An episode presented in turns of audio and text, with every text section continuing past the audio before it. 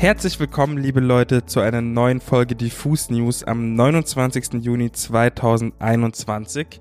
Mein Name ist Yannick und an meiner Seite, nicht die digitale Seite, sondern an meiner richtigen Seite, live und in the flesh, die Pia. Hallo. Ja, einen wunderschönen guten Tag, Yannick, wünsche ich dir heute. Grüß dich doch erstmal.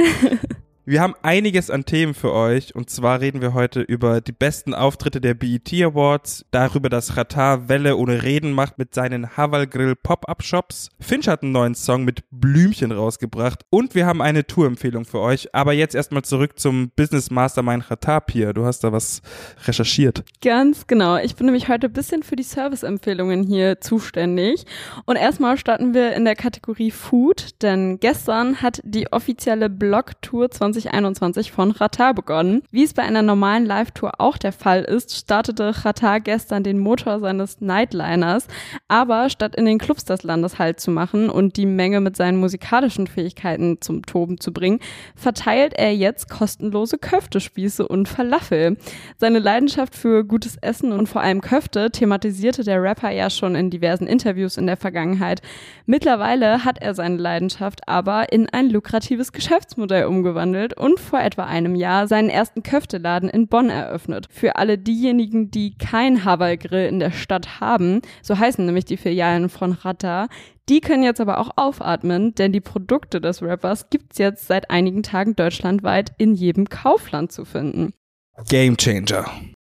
Absolut. Und damit ist die News aber um das Qatar Food sozusagen noch nicht beendet, denn seit gestern ist jetzt auch offiziell bekannt, dass am 4.7. mitten in Dubai eine Franchise-Filiale vom Haval Grill eröffnet wird. Das hat Qatar gestern auf Instagram gepostet. Ich habe auch gehört und mitbekommen, dass er in München auch einen Havel Grill aufgemacht hat und ich als Münchner kann das nur gutheißen. Vielen Dank, Rata, für den Havel Grill in München. Ich werde mir gönnen, sobald ich da bin. Genau, aber auch wenn er jetzt im großen Stil sogar schon expandiert, also bis nach Dubai, ähm, vernachlässigt er auch seine deutschen Fans nicht, denn gestern stand nämlich der erste Stopp seiner Blog-Tour 2021 auf dem Plan und dafür führte es den Unternehmer mit seinem Foodtruck in die Hauptstadt, genauer gesagt nach Kreuzberg, in den Wedding und zum Kudamm. Und wie man so hört, haben sich gestern unter die hungrige Meute auch der ein oder andere prominente Star gemischt, wie zum Beispiel Shireen David oder Casimir, die da zu Gast waren. Checkt auf jeden Fall von denen nochmal die Stories, vielleicht sind die auch sogar heute noch online. Genau, leider waren Yannick und ich aber nicht am Start, das heißt, wir können euch jetzt nicht berichten, wie die Köfte und die Falafel schmecken, aber wenn man den Kommentaren unter dem Instagram-Post Glauben schenken mag, dann handelt es sich um die besten Falafel- und Köftespieße der Welt. Ich denke, heute geht es auf jeden Fall in Hamburg weiter mit äh, seiner Food-Tour und alle weiteren Stops findet ihr dann auch auf Instagram. Ich glaube, Düsseldorf, Köln, Frankfurt und so sind auch noch dabei. Also ich glaube, da habt ihr die Chance, auch nochmal kostenlose Köfte abzugreifen.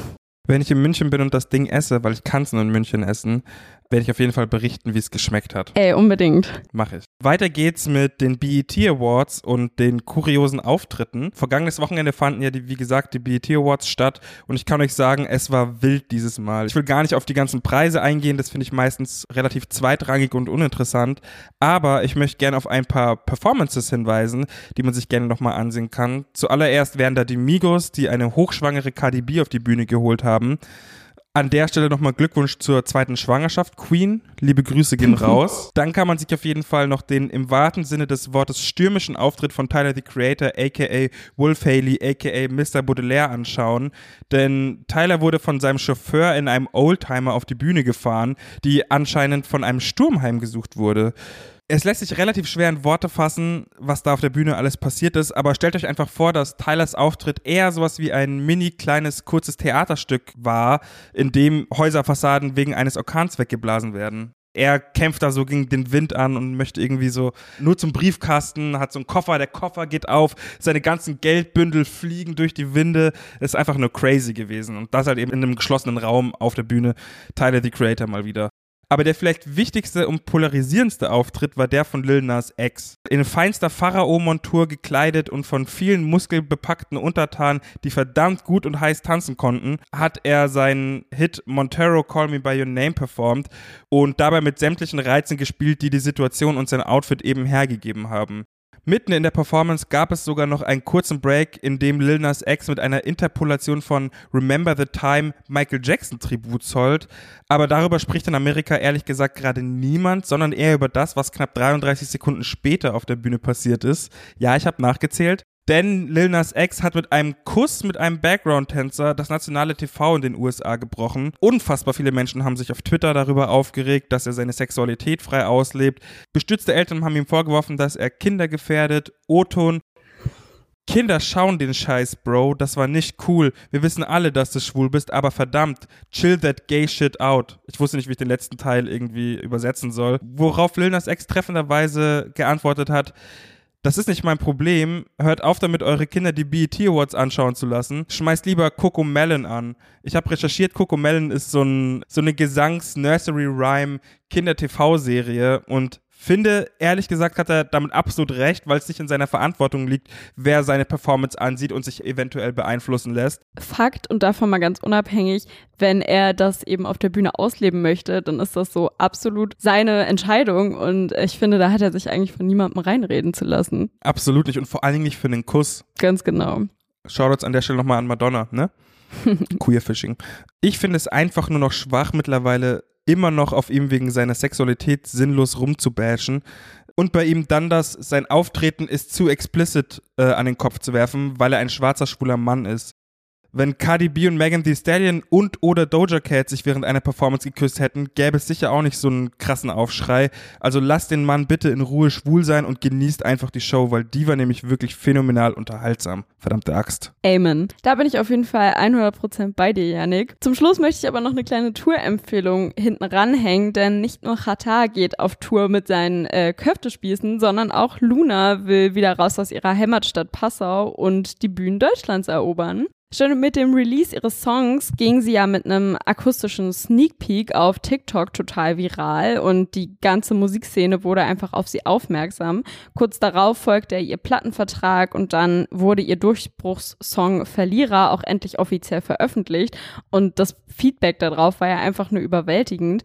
Jetzt gilt sie als eine der vielversprechendsten Singer-Songwriterinnen aus Deutschland in diesem Jahr und nach ihrem Abitur, das sie in diesem Jahr machen wird, beziehungsweise abschließen wird, soll es im nächsten Jahr dann auf große Deutschland-Tour gehen, denn dann hat Luna endlich Zeit, sich auf ihre Leidenschaft zu konzentrieren und den Erfolg der letzten Monate gemeinsam mit ihren Fans zu feiern. All die Termine für ihre Verlierer-Tour, die findet ihr auf jeden Fall auch auf unserer Website, denn wir präsentieren die Tour unter anderem und wer weiß, vielleicht sind bis zur Tour im nächsten Jahr dann auch ein paar neue Songs draußen, die dann in den Clubs Deutschlands mitgegrölt werden können. Hammergeil.